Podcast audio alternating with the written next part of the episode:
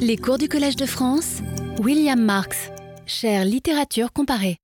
Mesdames, Messieurs, il y a quelques paradoxes à vouloir établir le catalogue des œuvres perdues, comme je l'annonce ici.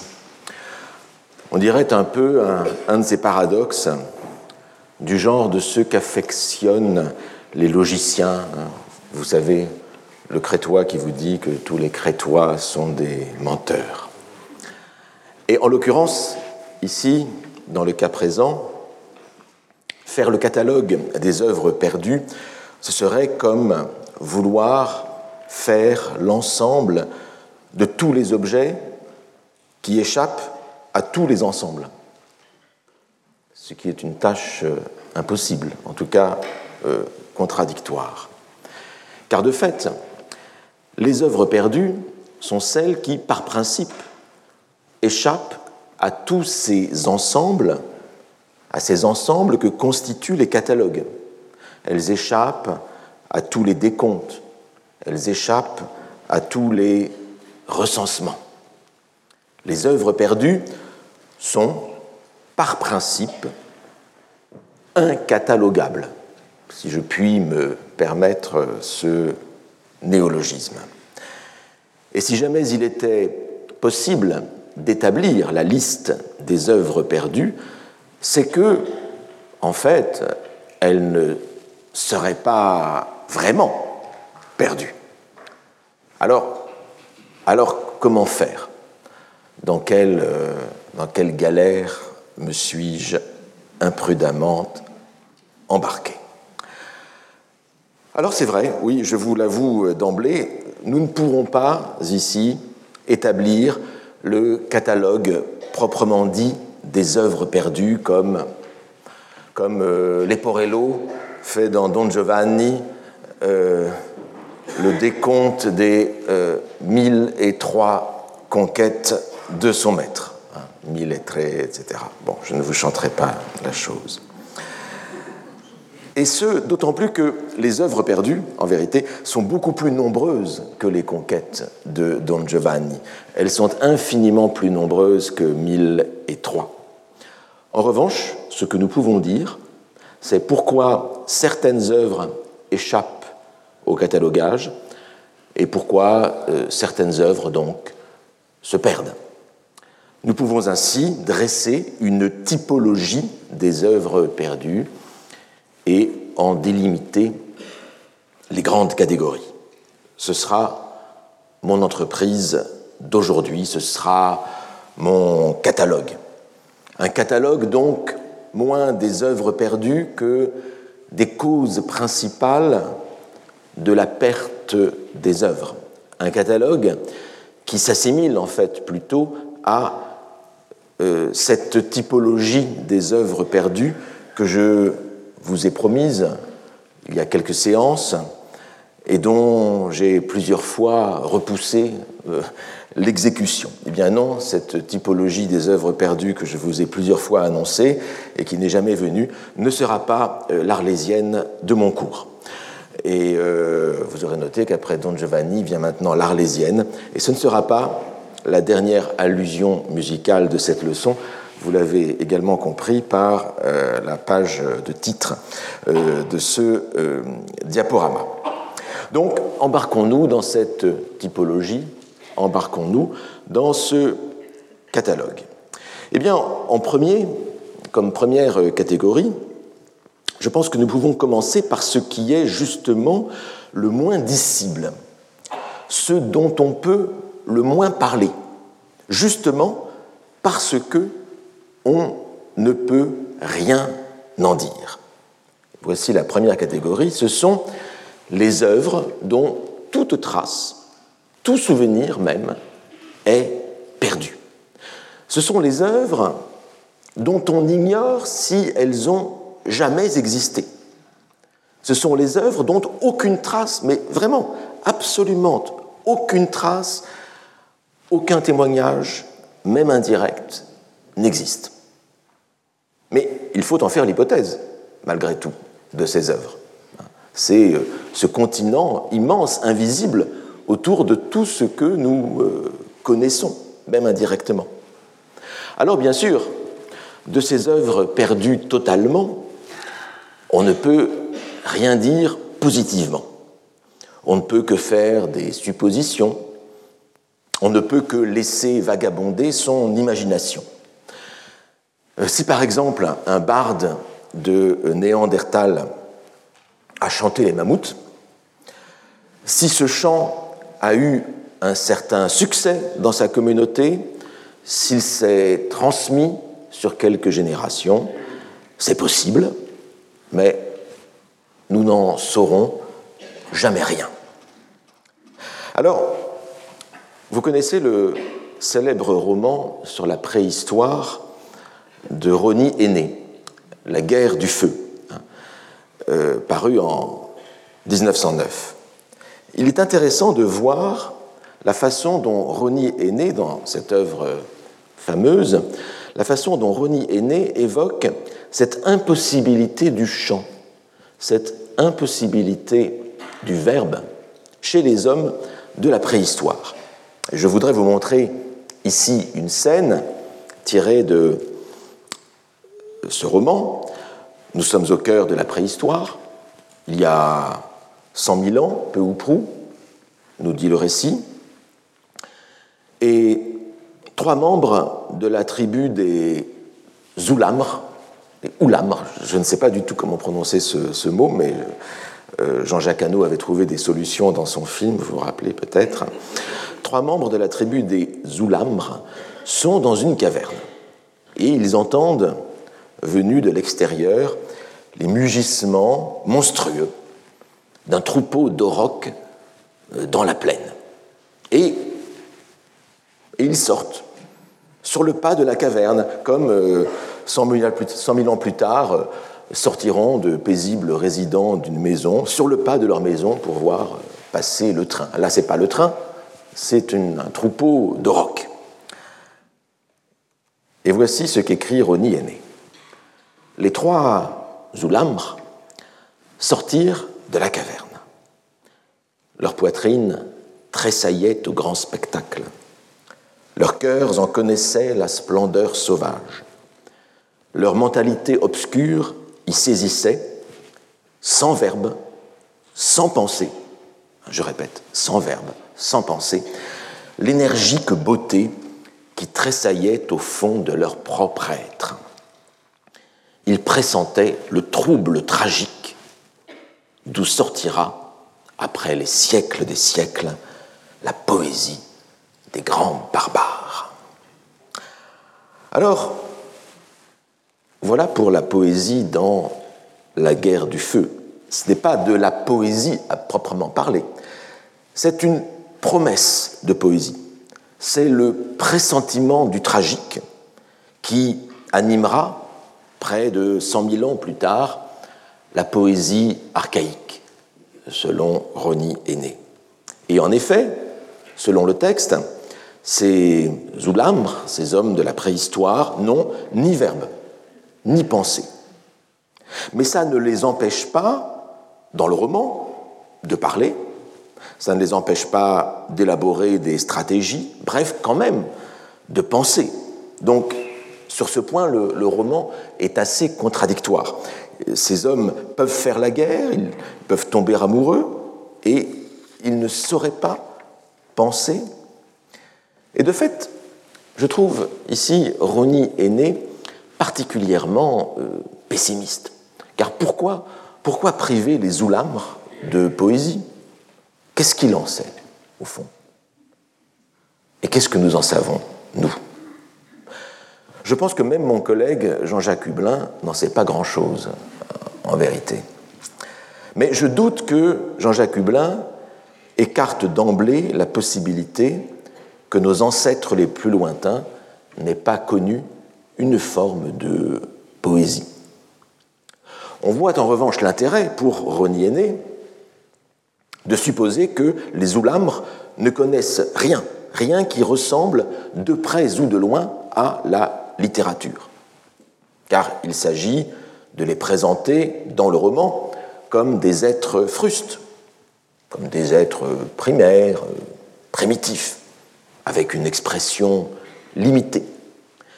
Il s'agit surtout de les faire différents de nous, différents de nous par principe, pour les rendre sans doute euh, plus intéressants et, plus nouveaux aussi, si je puis dire, hein, pour des hommes de la préhistoire. Mais le fait est que, toutefois, que si les Oulambres ou d'autres humains sans écriture eurent de la poésie, eh bien, nous n'en avons pas gardé la trace explicite, sauf peut-être euh, nos mythes actuels qui pourraient être de très très lointains euh, descendants de ces mythes primitifs. C'est l'hypothèse de certains chercheurs, j'y reviendrai, je crois, la euh, prochaine fois, mais tout est surtout de l'ordre de l'hypothèse dans ce domaine, et nous restons encore, finalement, dans le territoire de la fiction. Alors, ce qui vaut pour la préhistoire vaut aussi pour les périodes plus récentes. Nous pouvons reprendre la fameuse hypothèse de Virginia Woolf dans euh, ce texte fameux intitulé Un lieu à soi, A Room of One's Own, hein, paru en 1929. Je dis un lieu à soi hein, dans la traduction de Marie Dariussec, et non pas, comme cela a souvent été traduit et longtemps été traduit en français, une chambre à soi, qui est un très gros faux sens. Euh, room en anglais euh, est beaucoup plus général que chambre, et la revendication de Virginia Woolf n'est pas de faire chambre à part, mais d'avoir un lieu ou une pièce où les femmes puissent se retirer pour travailler. Donc, un lieu à soi. Eh bien, vous savez que Virginia Woolf fait l'hypothèse dans ce texte d'une sœur de Shakespeare qui n'aurait pas eu les moyens d'être éduquée et donc de créer une œuvre comparable à, celle de euh, son frère. C'était ce que euh, rappelait notre euh, intervenante il y, a, une quinzaine de jours. Eh bien, si une sœur de Shakespeare a existé, si elle a écrit une tragédie de la trempe de celle de son frère, sans doute nous l'ignorerons toujours car aucune trace n'en est restée. Aucune trace n'est restée ni de l'œuvre, ni de l'auteur, euh, ni de l'autrice. Mais pourquoi pas? Pourquoi ne pas en faire euh, l'hypothèse? En fait, c'est un acte de modestie épistémologique que de faire de telles hypothèses et d'imaginer quelles sont les œuvres qui auraient pu disparaître et qui pourraient éventuellement faire sens avec les autres œuvres, celles que nous avons conservées. Je crois que nous devons toujours être prêts à nous représenter l'étendue presque infinie de la disparition des œuvres, même si cette prise de conscience est tout de même assez euh, déstabilisante. Nous devons toujours nous représenter notre ignorance comme beaucoup plus grande encore que nous ne pourrions l'imaginer. Voilà donc pour ces œuvres de la première catégorie, les œuvres qui n'ont laissé aucune trace, aucun souvenir. On ne peut pas en dire grand-chose, mais c'est une hypothèse qui est importante et importante scientifiquement, euh, épistémologiquement. Passons maintenant à la deuxième catégorie, celle où les œuvres perdues ont laissé un peu plus de substance dans la mémoire. Nous pourrions les appeler les œuvres dont il n'existe qu'un reflet. Alors ce reflet peut être juste un, souvenir minimal, parfois une simple mention quelque part, ou bien un modèle perdu d'une autre œuvre qui, elle, existe, ou bien dans le meilleur des cas, c'est un résumé qui nous reste de l'œuvre en question. Souvent, pour les œuvres antiques, souvent c'est un simple titre qui reste. Et parfois, c'est encore moins qu'un titre. Parfois, c'est juste une présence, quelque chose de très fuyant. Par exemple, euh, les dialogues d'Aristote. Ces dialogues d'Aristote qui sont totalement perdus, mais qui, dans l'Antiquité classique, avaient fait au moins autant pour la renommée d'Aristote que le reste de son œuvre de traités euh, ésotériques qui, eux, nous sont parvenus par des voies en fait assez détourné. Mais nous savons que ces dialogues d'Aristote, l'équivalent des dialogues platoniciens, eh ont inspiré Cicéron. Cicéron en fait à plusieurs reprises l'éloge. Et ils ont servi de modèle au propre dialogue euh, philosophique de Cicéron. Pour rester dans l'Antiquité, de grandes sommes historiques de l'Antiquité ne sont restées pour nous que sous la forme de résumés. Ainsi, la bibliothèque historique de Diodore de Sicile, qui a été composée au, au premier siècle, qui est une histoire universelle en 40 livres, et il ne nous en reste que 15 sur les 40 originaux. Mais cette bibliothèque historique de Diodore de Sicile est elle-même une compilation. La compilation d'autres historiens qu'on peut nommer, hein, Hécaté d'Abdère, Ctésias de Cnide, Éphore, beaucoup d'autres encore. Et le tragique de l'histoire, c'est que l'existence d'une compilation comme la bibliothèque historique de Diodore de Sicile a favorisé le désintérêt pour les œuvres originales, pour les œuvres d'Hécaté d'Abdère, de Ctésias de Cnide, etc. Et donc a favorisé la disparition de ces œuvres originales, puisqu'il y avait le résumé. On n'avait plus besoin de l'œuvre originale. Voilà. Alors on peut voir cela comme ce processus comme quelque chose de, tragique, bien sûr. Ou au contraire, on peut le voir comme le caractère pragmatique, le caractère euh, positif de l'histoire des œuvres. Une œuvre disparaît, on, la laisse disparaître. Souvent, c'est uniquement par euh, indifférence, par non-entretien des manuscrits existants, par non-copie. Une œuvre disparaît s'il en existe une trace, s'il en existe un résumé par ailleurs. Des raisons d'économie, de toutes sortes d'économies, des économies de papier, des économies de parchemin, des économies de temps, hein, de temps de copie, de temps de lecture, de temps de travail. Toutes ces raisons d'économie ont fait, pendant des siècles, ont fait préférer les résumés à l'original et causé la perte de l'original. Alors il existe aussi, j'ai parlé ici de compilation avec la bibliothèque historique de Diodore de Sicile, il existe aussi par ailleurs des, compilations de compilations, deuxième degré. Par exemple, la Souda. La Souda, qui est une encyclopédie grecque, byzantine donc, de la fin du Xe euh, siècle.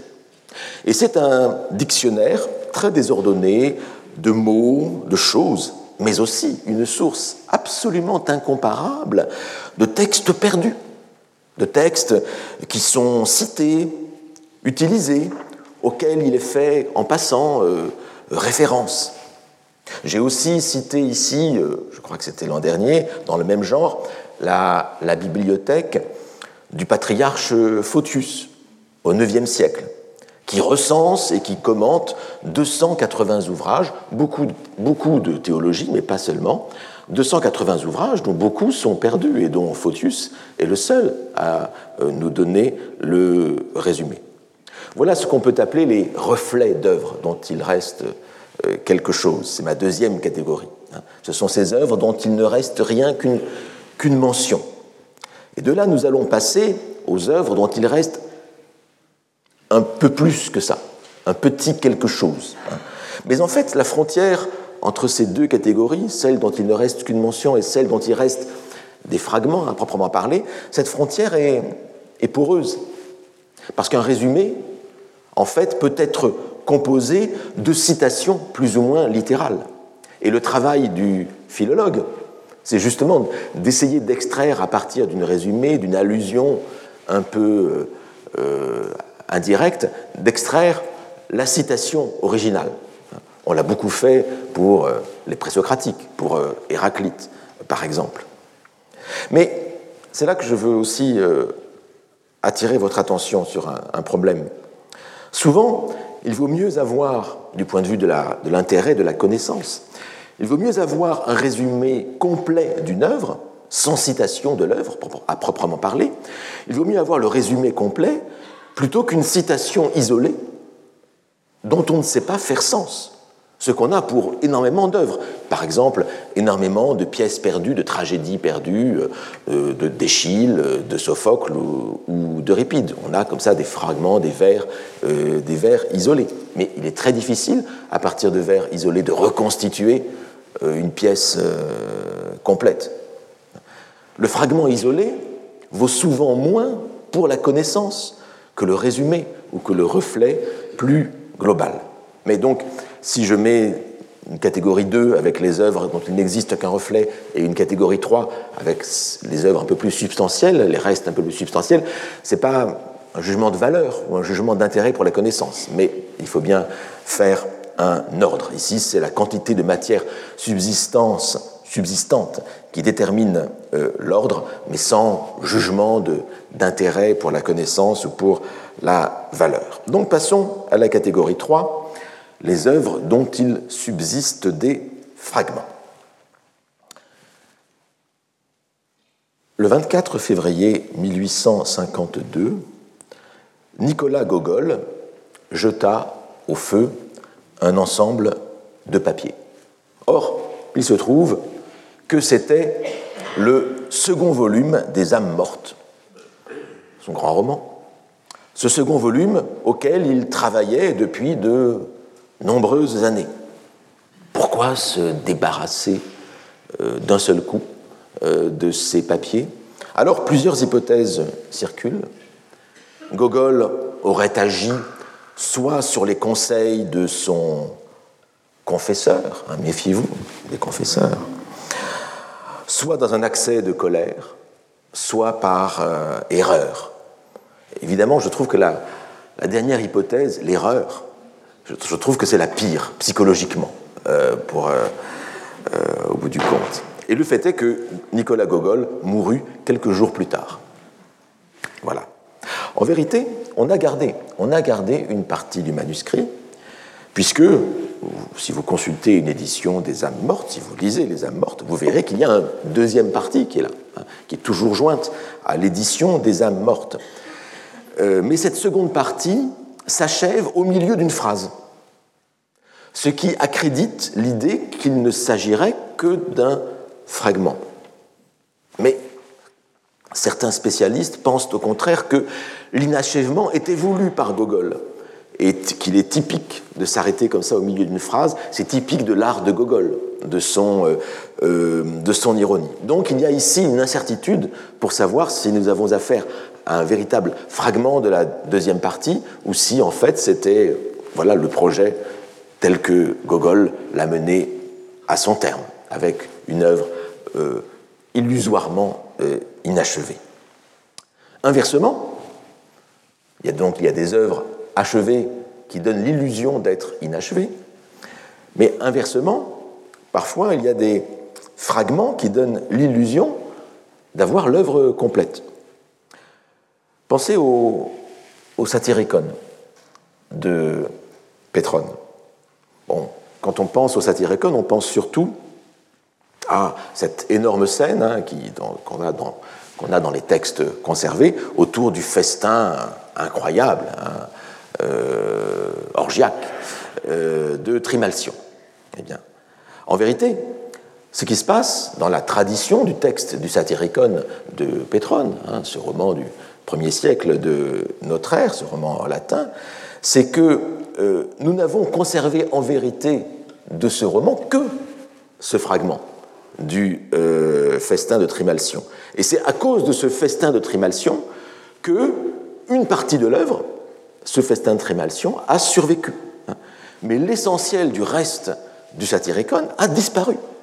Mais pour nous, dans notre esprit, euh, eh bien, le Satyricon, c'est surtout euh, ce morceau de choix, hein, si je puis dire, euh, qu'est le festin de Trimalcion, qui fait sens en lui-même quasiment, mais ce qui est le motif même de la survivance de l'œuvre jusqu'à nous.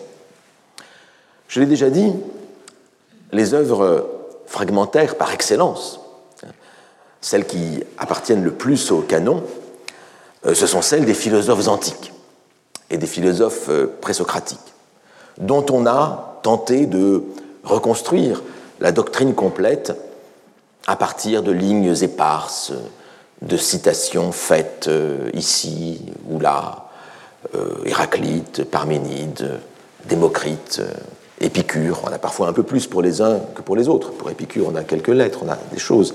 Mais pour Héraclite, on n'a que quelques lignes. Quelques lignes comme ça. Et tous ces fragments ne sont pas allés sans susciter du rêve. Voyez par exemple la bibliothèque de Faust dans le Mont Faust de Valérie. Euh, cette bibliothèque de Faust que visite le disciple de Faust, il s'y endort même à un moment, et le disciple de Faust vient visiter son maître et il visite la bibliothèque sous la conduite de quelqu'un qui se présente comme le secrétaire de Faust et qui en fait est euh, Méphistophélès, euh, évidemment. Et il lui montre donc les volumes qui sont dans cette bibliothèque de Faust et le disciple déchiffre comme ça des titres et des noms sur les volumes, et voici ce qu'il dit, voici ce qu'il lit, Héraclite, œuvre complète. Il n'y a que Faust pour avoir un Héraclite en dix volumes in folio.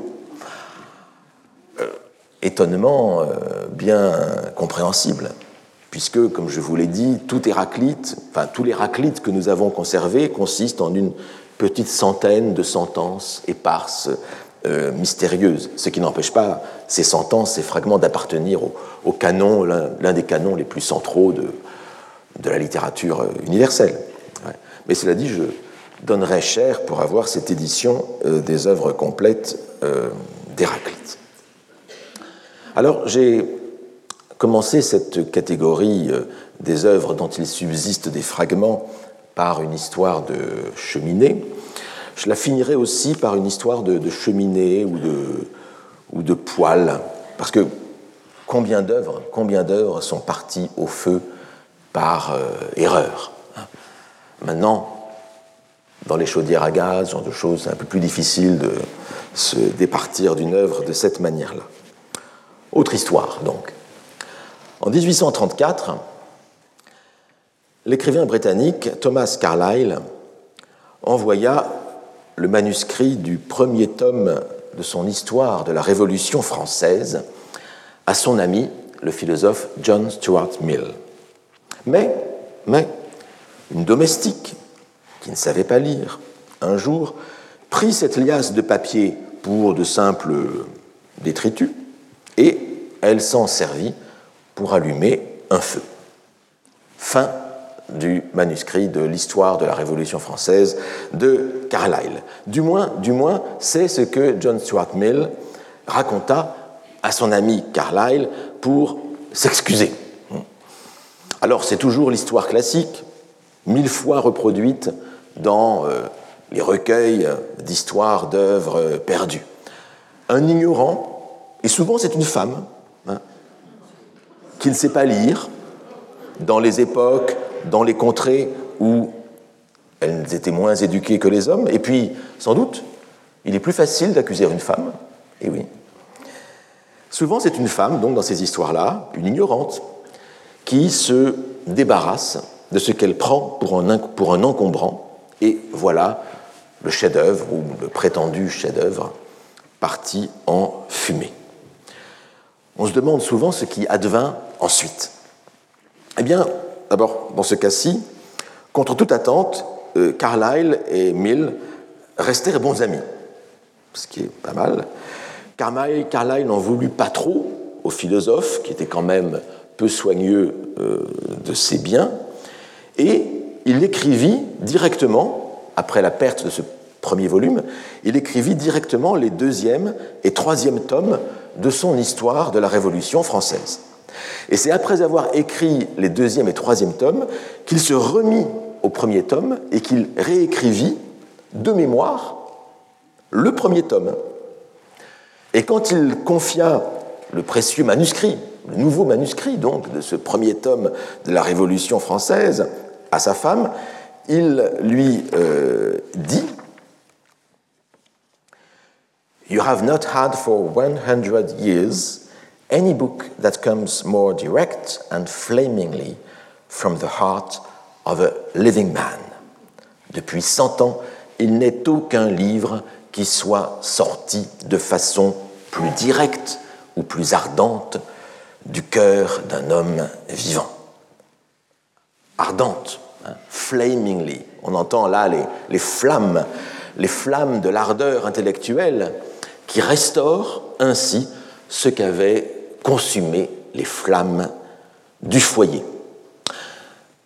Mais est-ce la même œuvre? Eh bien, ce n'est pas tout à fait sûr. Euh, nous n'en saurons peut-être jamais rien.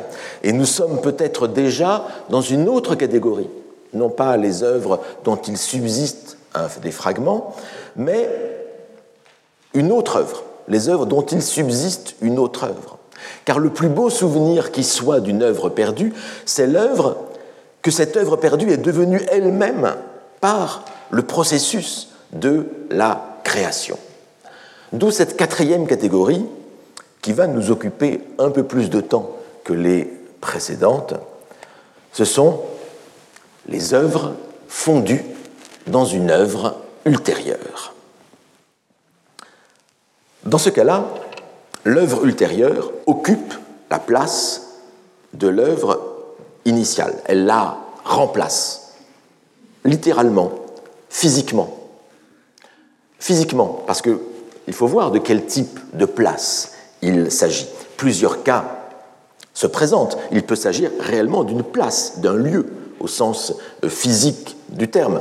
C'est ce qui arrive en architecture. Un bâtiment nouveau remplace le précédent bâtiment qui se trouvait sur le même lieu, bien des, des extensions, des ailes peuvent être ajoutées, des transformations sont faites qui changent forcément la nature de l'œuvre initiale. Et la question est, dans quelle mesure l'œuvre initiale perdure-t-elle dans l'œuvre euh, finale? L'œuvre finale vaut-elle mieux que l'œuvre initiale? Ce sont des questions que se posent euh, tous les jours les restaurateurs. Quel état restaurer? Pensons à la flèche de notre-Dame. Faut-il restaurer Notre-Dame avec ou sans euh, la flèche, qui est une injonction du XIXe siècle? C'est un cas très physique, très concret, celui-ci. Mais parfois, l'espace de l'œuvre n'est pas un lieu, mais elle est un objet, elle est un, matériau de dimension finie. C'est euh, une toile, c'est une planche de bois, c'est un bloc de marbre en sculpture, en peinture, l'esquisse est forcément détruite par l'œuvre finale, sauf si on change de bloc, sauf si on change de toile, bien sûr. Et pourtant, pourtant, dans notre goût moderne, tout moment de l'œuvre en cours de formation est déjà, pour nous, une œuvre. Par exemple, on peut songer à ces, à ces euh, esclaves de Michel-Ange qui ne devraient pas être là, mais qui ont été conservés ainsi par euh, Michel-Ange lui-même, euh, volontairement ou, non. Ils sont, ils sont l'instantané d'un processus. Ils sont une œuvre qui aurait dû être perdue pour se fondre dans une œuvre euh, définitive. Et pourtant, l'œuvre telle qu'elle reste, ici c'est un, esclave qui se réveille, qui est à l'Accademia de, de, Florence. Mais les Italiens emploient pour des, nous employons ce terme d'esclave, mais les Italiens ont un mot plus, euh, meilleur pour les désigner. Ils parlent des prigionieri, les prisonniers, ceux qui sont encore finalement prisonniers de la pierre et qui sont très beaux ainsi, hein, et en tout cas qui, flattent notre, esthétique euh, moderne euh, par ce caractère d'inachèvement et d'œuvre brute en cours de formation. Et donc ces esclaves sont l'instantané d'un processus. Et ce qui est perdu, d'une certaine manière, ici dans le processus, c'est l'œuvre finale, pour le coup. C'est l'œuvre qui est visée. C'est une œuvre qui est perdue par anticipation, euh, si je puis dire. Mais ça reviendra peut-être à une autre catégorie que nous verrons ensuite. Inversement, euh, l'œuvre achevée peut parfois se perdre au profit d'une œuvre euh, ultérieure, une autre œuvre. Ce n'est pas le même processus, mais c'est une œuvre qui remplace sur le même matériau euh, l'œuvre initiale. C'est le cas, euh, c'est le cas de ce qu'on appelle les repeints, à savoir les corrections apportées à un tableau déjà achevé. Ainsi, prenez ce magnifique tableau de Gustave Courbet, L'homme blessé, daté de 1854, qui se trouve au musée d'Orsay. C'est un magnifique autoportrait dont Courbet ne se sépara jamais. En 1973, on fait une radiographie du tableau et la radiographie révèle quelque chose derrière la couche de peinture. Elle révèle la présence d'une femme à côté de l'homme, et un homme qui, cette fois, est euh, imberbe. On a l'impression d'avoir un, couple ici, et effectivement, de ce couple d'amoureux, on connaît, on connaît un dessin préparatoire. Ce dessin préparatoire figure au musée de Besançon, c'est la sieste champêtre, qui date de 1841. C'était l'époque où Gustave Courbet vivait une idylle avec la femme qu'il aimait, Virginie Binet. Et cette euh, idylle a duré dix ans. Hein. Mais quand Virginie Binet quitte Gustave Courbet, dix ans plus tard, alors qu'il a fait ce tableau avec euh, sa, de, couple avec cette femme, quand elle le quitte dix ans plus tard, Courbet est dévasté. Il reprend le tableau de leur amour et il le transforme en ce tableau d'un homme agonisant, une blessure au cœur après un duel, hein, comme on devine. On l'appelle l'homme blessé, mais pour moi, il est plutôt agonisant et en train de, mourir. Alors la question est, s'il faut regretter l'amour perdu, comme Gustave Courbet euh, le regrettait sans doute, faut-il faut aussi regretter cette œuvre perdue qui allait avec cet amour perdu Et il est intéressant de voir que dans la façon dont Courbet a, repeint l'œuvre, comme vous voyez ici, le bras de la femme euh, aimée est devenu, dans la version finale, est devenu le bras de l'homme lui-même. Donc il y a eu une incorporation euh, assez, euh, assez extraordinaire hein, de euh, la femme dans l'homme. Donc comme s'il y restait en quelque sorte quelque chose de cette blessure amoureuse dans le, le corps même, le corps même de l'amant dévasté. C'est un exemple un peu tragique. Voici un exemple plus, plus humoristique, si l'on veut. En 1946, Picasso subtilise au musée d'Antibes le portrait d'un général qui était le fondateur du musée, et il peint par-dessus. Et il peint par-dessus un gobeur d'oursin, un gobeur d'oursin. Alors, on a pu retrouver le portrait du général par radiographie, un tableau du début du XXe siècle. La question est, finalement, est-ce qu'il faut regretter le portrait du général La question est ouverte. Mais je voudrais attirer votre attention sur le fait que le gobeur d'oursin est une allégorie finalement du peintre, du peintre qui gobe tout, qui gobe tout ce qui lui tombe sous la main ou tout ce qui lui tombe sous le pinceau. Et c'est aussi une allégorie du temps, du temps dévorant ses propres enfants. Et ce gobeur d'oursin n'est pas sans rapport, me semble-t-il, avec le célèbre Saturne de Goya, hein, au musée du Prado, hein, que Picasso connaissait euh, évidemment.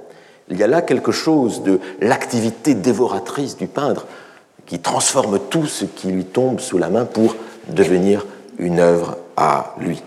Ce tableau effrayant de euh, Francisco de Goya. Alors là, nous sommes sur des tableaux qui se, des sujets, des œuvres qui se disputent une matière finie. L'espace n'est pas illimité. Mais il y a des cas où l'œuvre, où l'œuvre est un objet reproductible à l'infini, en musique, en littérature, ou des cas où l'œuvre première n'est pas nécessairement effacée par l'œuvre dans laquelle cette œuvre première s'est euh, fondue. En musique, par exemple. En musique, Beethoven a écrit successivement quatre ouvertures différentes pour son opéra Fidelio. Et toutes les quatre coexistent euh, dans euh, le répertoire des orchestres. Toutes les quatre sont données, parfois individuellement, au concert, sous le nom de Léonore. Alors il y a Léonore 1, Léonore 2, Léonore 3, qui sont toutes les trois intéressantes. Et parfois, même, ces ouvertures qui ont été évacuées finalement par Beethoven, puisqu'il y a, l'ouverture de Fidelio, l'ouverture finale, qu'elle on conserve, mais on incorpore l'une de ces ouvertures Léonore, on l'incorpore parfois à l'ouverture du troisième acte, par exemple, hein, intégrée donc dans euh, l'opéra. Ainsi, on a ici une œuvre qui, dans euh, l'exécution instrumentale, intègre son état perdu. Cet état perdu qui aurait dû se détacher de l'œuvre, qui aurait dû se détacher de l'œuvre comme le, papillon se débarrasse de son cocon. On ne voit pas un papillon voler avec son, entraînant son cocon. Mais cette œuvre perdue, cette œuvre finale qui récupère l'œuvre perdue, est-ce que c'est encore la même œuvre C'est une manière de faire qui, quand on y pense, est assez étrange. Je trouve qu'il y a un désir, en quelque sorte, capitaliste, de cumuler dans une même œuvre tous les états successifs de l'œuvre comme si l'œuvre se renforçait de ses membres coupés, ce qui est parfois le cas peut-être, mais ce qui n'est pas toujours sûr. Mais parfois, tout de même, l'œuvre initiale se fond dans l'œuvre finale de manière euh, indistincte et élégante. Vous vous rappelez ici euh, l'intervention de Georges Forestier sur le premier Tartuffe. Hein. Ce premier Tartuffe de Molière avant censure qui a été restauré par Georges Forestier, c'est une hypothèse. Une œuvre en trois actes, au lieu des cinq actes du Tartuffe que nous connaissons. Le Tartuffe que nous connaissons ne serait, dans cette hypothèse, que l'augmentation de la pièce originale. Une augmentation de trois à cinq actes, avec l'ajout d'une intrigue amoureuse secondaire. Ce serait une augmentation presque pure, sans perte de matière initiale, sinon quelques transitions modifiées entre les scènes. Donc là, nous aurions à la fois, si je puis dire, le premier tartuffe et le tartuffe final dans l'œuvre finale, le beurre et l'argent du beurre. On a ça de manière exemplaire, évidemment, dans les essais de Montaigne, qui n'ont cessé de, s'allonger au fil des éditions. Les phrases ont proliféré, les, intercalations, les interpolations à l'intérieur des phrases. Et les éditions courantes permettent en général, par des lettres, de séparer les différentes strates. Alors théoriquement, il est possible, par une acrobatie de lecture, de ne lire encore que le premier texte euh, des essais. Et souvent, cela aide à la compréhension de la phrase, euh, au-delà des, interpolations et, du raisonnement, au-delà des interpolations qui ont été faites. Mais qui le fait en dehors des, en dehors des spécialistes? Nous croyons en général plutôt que le volume le plus plein est le meilleur. C'est encore un peu l'illusion euh, capitaliste, si je puis dire. Le spécialiste de Marcel Proust, Jean-Marc Caranta, a publié l'an dernier, sous le titre de Le temps perdu, la toute première version dans la recherche du temps perdu, à savoir le manuscrit complet que Proust envoya la première fois aux éditeurs, ce manuscrit qui, fameusement, l'histoire est connue, ce manuscrit qui fut d'abord euh, refusé. Alors le volume fut ensuite retravaillé par Proust, les noms des personnages, de certains en tout cas, furent changés, l'ensemble fut augmenté, il fut coupé pour donner deux volumes du côté de chez Swann et puis à l'ombre des jeunes filles en fleurs. Mais ce volume qui existe, en fait, quand lorsqu'on regarde euh, les notes de l'édition de la Pléiade, on peut le reconstituer mentalement si l'on veut. Mais là, il a ici été édité tel quel. Mais la question que je me pose, hein, c'est une question naïve et ce n'est pas pour euh, dévaloriser le travail qui a été fait ici que je trouve intéressant, mais la question qu'on peut poser naïvement, naturellement, c'est qui, en dehors des spécialistes, en dehors de quelques amateurs passionnés, des curieux, heureusement pour Proust, il y en a beaucoup, mais qui a du temps à perdre pour se plonger dans un gros volume qui est, qui est comme la recherche, mais pas tout à fait, qui est une version antérieure, dont on sait que Proust l'a beaucoup, beaucoup retravaillé. C'est aussi une question d'économie du temps, hein, comme dans l'Antiquité. Euh, notre vie est limitée et nous devons faire des choix dans nos lectures. Beaucoup d'œuvres, beaucoup d'œuvres se perdent ainsi pour cette seule raison. Parfois, l'augmentation de l'œuvre, même sans altération de l'œuvre antérieure, modifie le sens de cette œuvre antérieure. Et ce sens se perd durant le parcours. Ainsi, dix années, dix années séparent les deux parties de Don Quichotte. Première partie 1605, deuxième partie 1615. Or, ce sont deux œuvres différentes. Et la deuxième œuvre, la deuxième partie, vient changer le sens de la première, à bien des égards. C'est un peu déjà l'histoire de Pierre Ménard, hein, qui, de Borges, qui euh, modifie le sens d'une phrase de Don Quichotte. Le premier Don Quichotte, celui de 1605, est une euh, merveilleuse parodie des romans de chevalerie. Et ce n'est déjà pas mal. Mais le nouveau Don Quichotte, le Don Quichotte de 1615, devient tout autre chose. C'est une fable presque métaphysique sur la réalité, sur l'illusion, sur le monde des apparences et du rêve. C'est une méditation presque tragique, quoique drôlissime, sur la condition humaine, où l'ingénieux Hidalgo de la Manche devient l'emblème de toute l'humanité. Avant, il était un, ridicule, et maintenant, il devient une sorte d'être humain euh, euh, essentiel. Et donc, on voit qu'avec la seconde partie de Don Quichotte, le sens de l'ensemble de l'œuvre se stratifie, se multiplie, se complexifie. Et ici, sans doute, on ne s'en plaindra pas. Mais qui voudrait se restreindre à la première partie? Il faut lire la seconde partie, qui euh, magnifie encore cette œuvre et lui donne une, toute autre, une toute autre dimension. Donc, parfois, on ne se plaindra pas de, de l'œuvre qui est augmentée ou changée. Ce n'est pas toujours le cas. Ainsi, avec la publication de Liberté. Liberté. Vous savez, ce poème que Paul Éluard euh, publia, écrivit en 1942, eh bien, avec la publication de ce poème ultra célèbre, Liberté, nous avons perdu un poème d'amour. En fait, on le sait, le titre original du poème était Une seule pensée, non pas liberté, une seule pensée.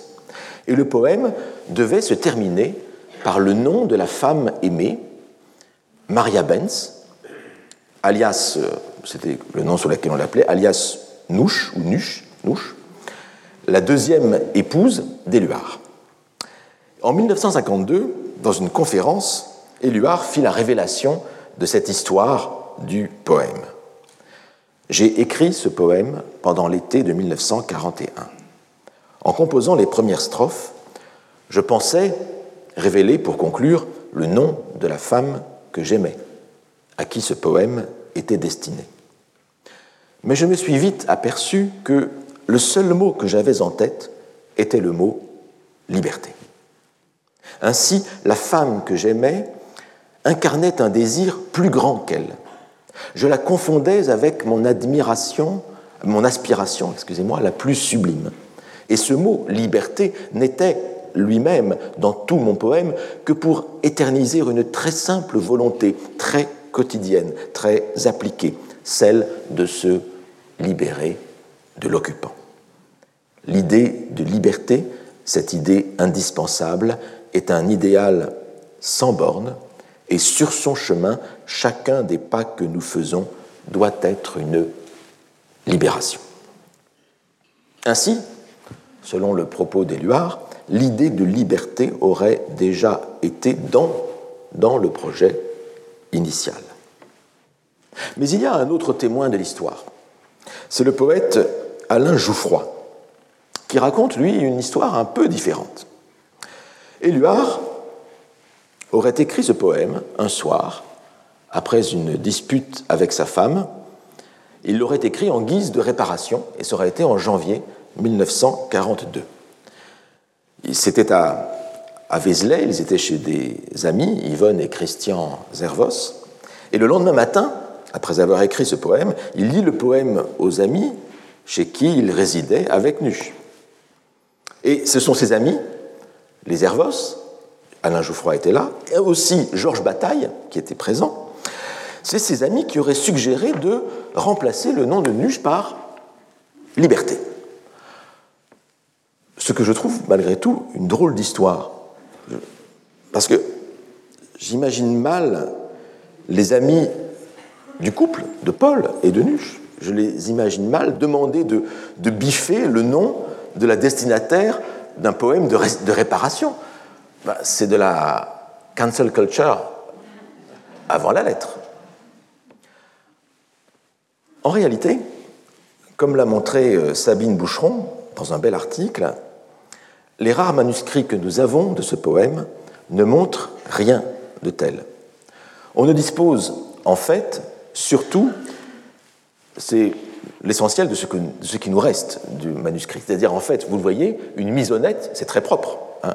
une misonnette euh, retravaillée hein, euh, vers, le, euh, vers le bas. On voit, on peut deviner le titre qui a été raturé, hein, une seule pensée, remplacée par liberté, mais à la fin, on voit déjà le mot liberté, on ne voit pas autre chose. Hein. Le titre a été raturé, mais liberté est euh, déjà là.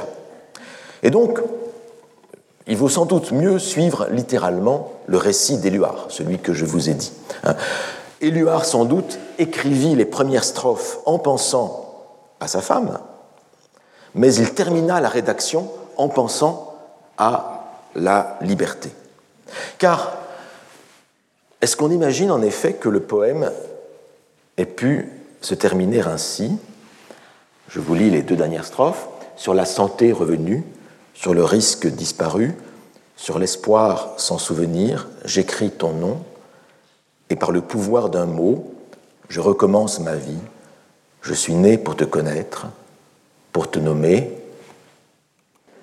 Je crois que de simples raisons d'euphonie interdisent. Alors il y avait une autre possibilité malgré tout, plus euphonique aurait été le nom de Maria. Maria. Une sorte de plagiat par anticipation de la chanson de West Side Story, composée par Stephen Sondheim. The most beautiful girl I ever heard. Bref, le poème Liberté paru d'abord dans un recueil clandestin, il parut dans la revue Fontaine ensuite, en juin 42, sous le titre Une seule pensée, pour tromper la censure, selon Max Paul Fouché, parce que liberté, évidemment, c'était quand même un peu euh, dangereux. Et puis il fut parachuté en 1942, toujours par milliers d'exemplaires, sur le sol français par l'aviation britannique. Et ce poème devint le poème le plus célèbre de la résistance et l'un des plus célèbres de la poésie française du XXe siècle. Mais imaginons, imaginons qu'on retrouve cette prétendue version originale du poème, avec euh, le nom de Maria, par exemple. Eh bien, cette version-là ne pourrait sans doute tenir aucune place dans notre attention. Elle ne pourrait tenir aucune place dans notre mémoire, parce que notre attention, notre mémoire serait tout occupée par la version finale que nous connaissons. Le poème de résistance, ici, nous a vraiment privés d'un poème d'amour. Et le poème d'amour, même s'il paraissait à la lumière, ce qui est improbable, mais même s'il paraissait à la lumière, il serait sans doute aussitôt oublié. Il y a là une potentialité de l'œuvre qui n'est plus disponible, définitivement. Et l'œuvre réalisée a fait disparaître totalement le projet initial, par sa célébrité, tout simplement. On peut paraphraser Malherbe. Hein. Ici, les fruits ont vraiment passé la promesse des fleurs. Les fruits ont fait oublier euh, les euh, fleurs. Et on peut en profiter pour développer un, un, petit peu. On peut distinguer en fait deux termes latins dans ce processus de la création, deux termes latins qu'on aurait tendance à confondre s'agissant des œuvres perdues. L'opus et l'opéra. Opus, opéra. Alors tous ces deux, termes, on peut les traduire par œuvre en français. Du reste, le mot œuvre français vient d'opéra. Mais plus précisément, opus, c'est l'œuvre finie. Et opéra, c'est le travail ou l'activité qui mène à l'œuvre. L'opus est le résultat de l'opéra, ou bien inversement, l'opéra se résout dans l'opus. L'opposition est, la même que celle qu'on a en grec entre poiesis, hein, la production, et poiema, c'est-à-dire le poème, le résultat de la euh, production. Et parce que tous ces, deux mots grecs viennent du même verbe faire, euh, poiein. Mais je trouve que le latin ici apporte une nuance intéressante hein, par rapport au, au grec. Car de manière significative, opéra, étymologiquement, n'est que le pluriel neutre d'opus. Je rappelle que pour ceux qui ont fait du latin parmi vous, celles et ceux, c'est, le génitif c'est opéris, hein, donc pluriel neutre, opéra. Et c'est ce pluriel neutre qui est devenu féminin singulier dans la langue euh, latine. Et donc c'est un pluriel qui, en quelque sorte, désigne la multiplicité des œuvres qui se succèdent dans le temps du travail, dans le temps de la création. Je pense à ces instantanés des vols d'oiseaux faits par, euh, euh, photographiés par euh, mon ancien collègue Marais hein, au XIXe siècle. Eh bien, les opéras, c'est ça précisément, c'est ces multiplicités d'œuvres dans le processus de la création qu'on pourrait photographier à chaque, à chaque instant. Opéra, la création, c'est en fait la création, c'est un chemin d'œuvres multiples. C'est un chemin d'œuvres possibles qui sont abandonnées en cours de route. Et pour quelqu'un comme Paul Valéry, précisément, c'est l'opéra qui compte, plus que l'œuvre. L'œuvre ne vaut que comme un exercice. Et sans aller jusqu'à cet extrême, sans aller jusqu'à sacrifier l'œuvre au profit de l'opération, la critique génétique textuelle, hein, qui est issue en partie des réflexions de Paul Valéry, eh bien la critique génétique s'est justement donné pour objet de mettre en lumière ce travail de la création ce travail qui s'annule dans l'œuvre finie. Une œuvre finie qui rend invisible le travail dont, elle est issue et qui fait que les, premières ébauches sont des œuvres perdues. Je vous renvoie ici à un article célèbre de l'un des fondateurs de la critique génétique, Louis Hay, dans un article intitulé Le texte n'existe pas.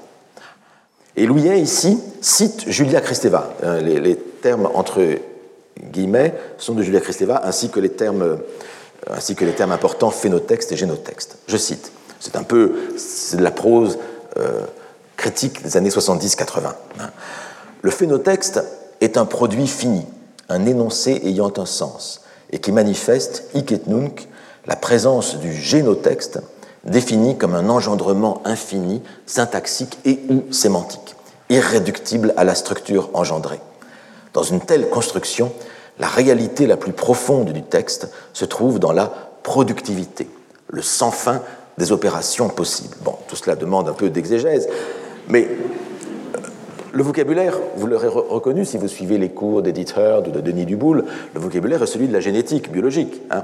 Le phénotexte, c'est l'équivalent du phénotype, c'est-à-dire l'expression hein, du euh, génome dans des circonstances particulières, et le génotexte, c'est le génome lui-même, ce qui, est ce qui fait surgir hein, le texte. Le phénotexte, c'est le texte que nous avons sur la page, et au-dessous, le phénotexte, c'est l'œuvre. Et le génotexte, c'est ce qu'il y a sous l'œuvre. C'est cette force d'engendrement que l'on peut arriver à déceler sous l'œuvre, notamment par l'étude des manuscrits, par l'étude des brouillons, qui nous importent aussi. Et le coup de force de la théorique de la critique génétique, représenté par l'Institut des textes et manuscrits modernes, eh bien, consiste à déplacer le regard sur la puissance de production. Et on a cela chez Valéry. Regardez ce poème de Valéry, ce double poème. Le premier s'intitule, ce sont deux sonnets. Le premier s'intitule Féerie. Il date de 1890. La lune mince verse une lueur sacrée, toute une jupe d'un tissu d'argent léger, sur les bases de marbre où vient l'ombre songée, que suit d'un char de perles une gaze nacrée. Pour les cygnes soyeux qui frôlent les roseaux, de carènes de plumes à demi lumineuses, elle effeuille infinie une rose neigeuse, dont les pétales font des cercles sur les eaux. Est-ce vivre, ô désert de volupté pâmée, où meurt le battement faible de l'eau lamée, usant le seuil secret des échos de cristal? La chair confuse des molles roses commence à frémir, si d'un cri le diamant fatal fêle d'un fil de jour toute la fable immense. Poème d'inspiration très symboliste, poème de, jeunesse qui ressemble peu au poème que Valérie écrira 20 euh, ans, 30 ans plus tard. Mais dans l'album de vers anciens, Valérie place côte à côte ce poème, Féry, à côté d'un autre poème, enfin un autre poème. Est-ce un autre poème? Il s'intitule Même Féry. Même un sonnet, les deux quatrains sont les mêmes, les deux tercets changent. Je vous lis les deux tercets seulement. Délicieux désert, solitude pâmée, quand le remous de l'eau par la lune lamée compte éternellement ses échos de cristal, quel cœur pourrait souffrir l'inexorable charme de la nuit éclatante au firmament fatal, sans tirer de soi-même un cri pur comme une arme. Et on entend, je trouve, dans cette version en fait de 1925, on entend des échos de la, de la jeune Parc. Alors, les, deux poèmes sont étranges parce qu'ils n'ont pas, pas, le même sens. Hein. si vous les lisez attentivement, ce que je vous conseille de faire, le premier poème, Féry, laisse présager la rupture de l'illusion féerique par l'apparition du jour, hein, ce diamant fatal, au bout du compte, qui va révéler l'illusion de la nuit. Et même Féry, c'est différent, si je puis dire, même Féry laisse attendre ce cri euh, pur comme une arme, ce cri de la fée dont parle Gérard de Nerval dans euh, El Zedicciado, et qui rompt là aussi, qui est quelque chose de plus tragique, une émotion beaucoup plus, beaucoup plus forte. Mais donc les deux, les deux poèmes ont des sens en vérité différents, mais tout le paradoxe consiste à appeler même féerie une féerie qui en fait est différente. Mais qu'est-ce qui est le même dans ces deux poèmes? Qu'est-ce qui est le même? Eh bien, c'est le mouvement de la création. C'est le mouvement de la création qui, ici, simplement diverge dans deux directions. Ce qui est le même, pour reprendre les termes de Julia Kristeva et de Louis Hay, c'est le génotexte. C'est le génotexte. Mais les deux phénotextes sont différents. Ils jaillissent d'un même mouvement, comme le jet d'eau d'une fontaine qui diverge en fin de course. Alors on a ici le cas limite d'une variante insérée explicitement dans l'œuvre finale, comme une variante. Et c'est une évidente provocation envers les certitudes bien arrêtées du lecteur. Ce lecteur qui, en général, se satisfait bien volontiers d'un seul texte bien défini. Et c'est tout à fait là la manière et la perspective de Paul Valéry, qui écrit ceci Il m'est arrivé de publier des textes différents des mêmes poèmes, il en fut même de contradictoires, et l'on n'a pas manqué de me critiquer à ce sujet, mais personne ne m'a dit pourquoi j'aurais dû m'abstenir de ces variations, ce qui est euh, effectivement une bonne, question. Ici, vous avez la variante qui est intégrée au même niveau que l'œuvre, dans le corpus du texte. En général, les variantes sont mises à la fin ou en note. Elles sont les éditions avec variantes. Parfois, dans certaines éditions, euh, les variantes étouffent l'œuvre. Hein, au bout du compte, il y a très peu d'œuvres et énormément de variantes. Et on peut se poser la question, faut-il que la rature fasse oublier l'œuvre elle-même? C'est un reproche qui a été souvent adressé à la critique génétique. C'est un peu comme la relation d'incertitude de Heisenberg. Vous savez, on ne peut apercevoir à la fois l'onde et le corpuscule et bien de même, on peut percevoir simultanément le mouvement de création, le génotexte, et la chose créée, le phénotexte. C'est l'un ou l'autre. Soit vous lisez les variantes, soit vous vous plongez dans le fil même du texte et vous reporterez dans les variantes beaucoup plus tard, ou, jamais. Euh, en tout cas, ça a été la, cette position que j'ai, euh, on a vu avec le texte de Louis hein, c'est bien celle-ci. Le texte n'existe pas, c'est cela que ça veut dire. Lorsqu'on se plonge dans le génotexte, il n'y a plus de phénotexte, il n'y a plus d'œuvre, il n'y a plus que l'opéra, il n'y a plus que l'opération. Et donc, c'est ressusciter cette œuvre perdue euh, dans laquelle, en principe, qui devrait en principe se fondre dans l'œuvre finale. Mais parfois, donc, euh, parfois, donc, les deux moments de la création, le moment initial, le moment final, existent encore, mais l'un occupe toute la mémoire collective et individuelle. On peut dire que à la recherche du temps perdu a pris la place de Jean Santeuil. Ce n'est pas difficile à, à, dire. Mais parfois aussi, parfois aussi, l'œuvre initiale, le premier jet, a une valeur esthétique. Une valeur esthétique qui mérite d'être redécouverte, une valeur indépendante de l'œuvre finale. Et ce que nous allons voir pour conclure cette séance avec un exemple musical. Cet exemple musical, c'est un thème fameux de Franz Schubert qui traverse sa brève carrière. Il est mort à 30 ans. Ce thème est surtout connu, surtout connu comme celui du mouvement final de son avant-dernière euh, sonate pour euh, piano. C'est un rondo, un rondo en la majeure, donc dans cette 20e et avant-dernière sonate en la majeure, qu'on intitule souvent, dit sur son numéro, hein, c'est la Deutsche, Deutsche 959, qui date de 1828. On est quelques semaines avant la mort, on est quelques semaines avant la mort de Schubert. Donc ce thème est très connu, enfin en tout cas pour ceux qui connaissent Schubert un petit peu. Je vous le fais écouter. Vous allez d'abord avoir une première exposition du thème, puis une deuxième exposition avec le thème à la main gauche. Donc vous l'aurez deux fois. Il y a, le thème est constitué de deux phrases, la deuxième phrase étant répétée. Et, il suffit d'écouter et puis ça peut-être jouera un rôle de réveiller votre mémoire de ce thème.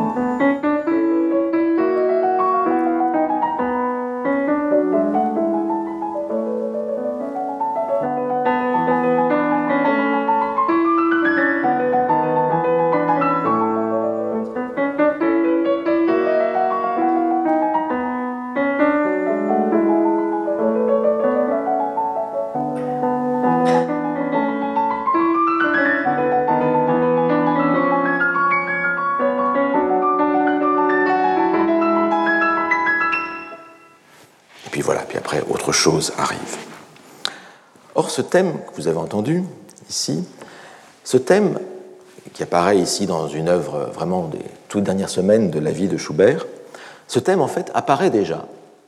Il apparaît 11 ans plus tôt dans une sonate de jeunesse, dans le deuxième mouvement de cette sonate, la sonate 537, hein, euh, qui date, elle, de 1817 et qui est en la mineur.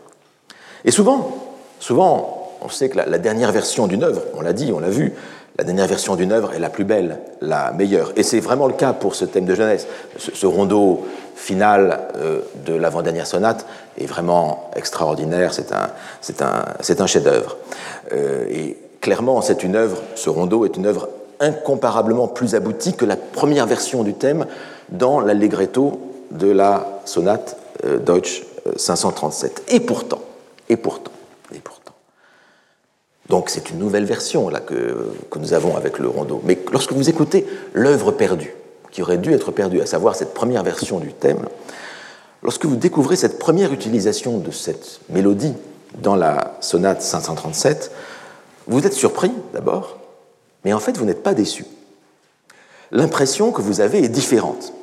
C'est comme si vous reveniez à une source, à une, fraîcheur euh, inédite. C'est comme un vieil ami, bien connu, aimé, que l'on découvre sous un autre jour, et ce qui nous le rend encore plus attachant. Et en fait, quand nous écoutons la mélodie dans sa première utilisation de la sonate de jeunesse, eh bien en fait nous investissons dans l'écoute de cette mélodie, nous investissons toutes les émotions que ce rondeau-ci, ce rondeau de la dernière, l'avant-dernière sonate nous avait donné. Mais nous les voyons dans une autre lumière, comme, comme une histoire parallèle possible, comme une photographie ancienne que nous ne connaissions pas d'une personne qui nous est chère. Et nous avons plein d'émotions pour cette personne-là, mais là nous la voyons sous un jour que nous ne lui connaissions pas.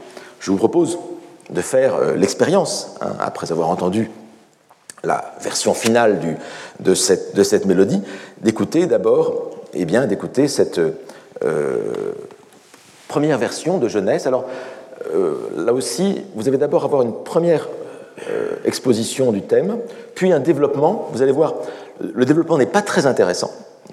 Euh, il est un peu verbeux, euh, euh, mais après, vous allez avoir une deuxième exposition du thème qui est extrêmement émouvante, beaucoup plus belle encore que la première. Et il y a comme une baisse de tension. J'essaie d'orienter votre écoute. Il y a comme une baisse de tension dans le développement que vous allez avoir, qui n'est pas très intéressant et qui va rendre encore plus intéressante la deuxième exposition du thème. Voilà ce que je ressens moi. Vous me direz si, si c'est ce que vous ressentez également.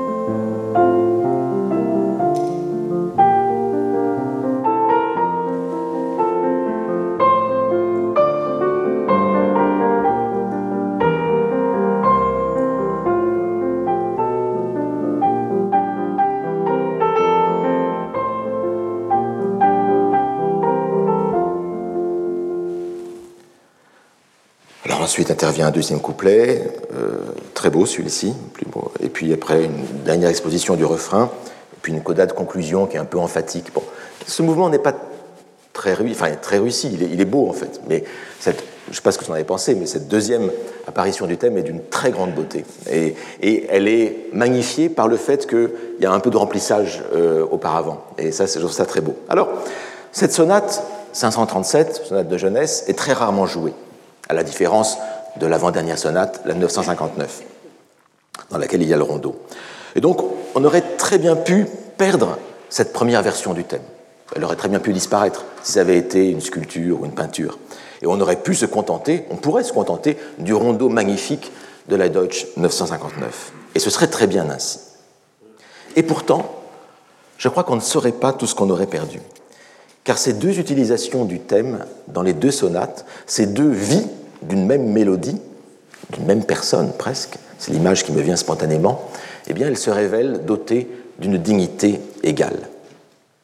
Or, étrangement, ce mécanisme de la perte et de la retrouvaille, de la perte du thème du refrain et de son retour, celle que nous avons lorsque il y a celle qui a ce, travail, ce processus qui a été celui de Schubert, qui utilise une première fois le thème en, 1817 et une deuxième fois dans le rondeau de 1828, eh bien, ce travail de la perte et du retour, il est déjà à la base, il est encore à la base du rondeau de 1828. En effet, dans ce rondeau, eh bien, le thème est varié, il disparaît dans les couplets et puis il revient dans d'autres euh, tonalités. Ainsi, il y a une très belle réexposition du thème. Je reviens donc à la sonate de... Ah, c'est à l'envers. Ben, tant pis, mais la musique sera la même. Je reviens à la... Euh, il y a une très belle exposition du, thème où le, le, apparaît en fa dièse majeur, accompagné de délicates notes répétées, et il revient ensuite dans la tonalité initiale. On est donc dans la sonate de 1828. Et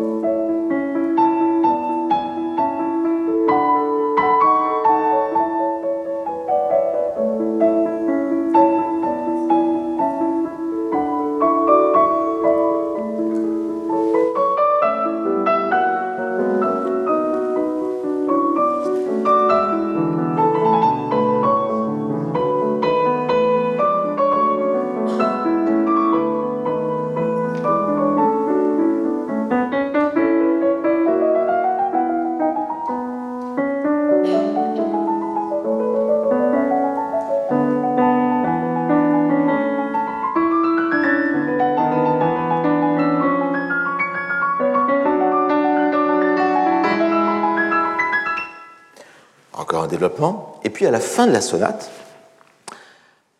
juste avant la coda, il y a un jeu de cache-cache avec le thème. Ce même jeu de cache-cache qu'on a dans, ce mouvement de, de, rondeau. Et ce jeu de cache-cache s'exhibe encore davantage. Vous avez, là ça paraît normalement, heureusement, vous avez le thème qui va s'effilocher en lambeaux.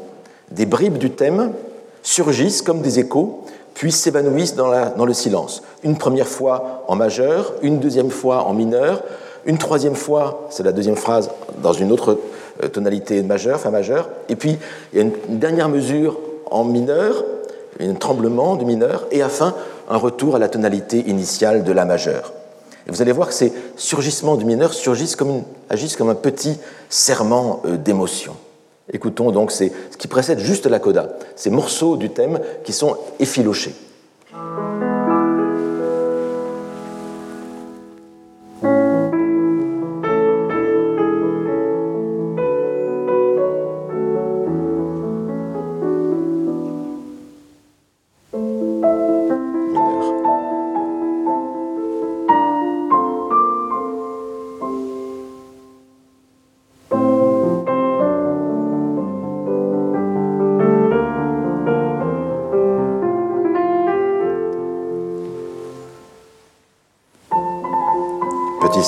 Puis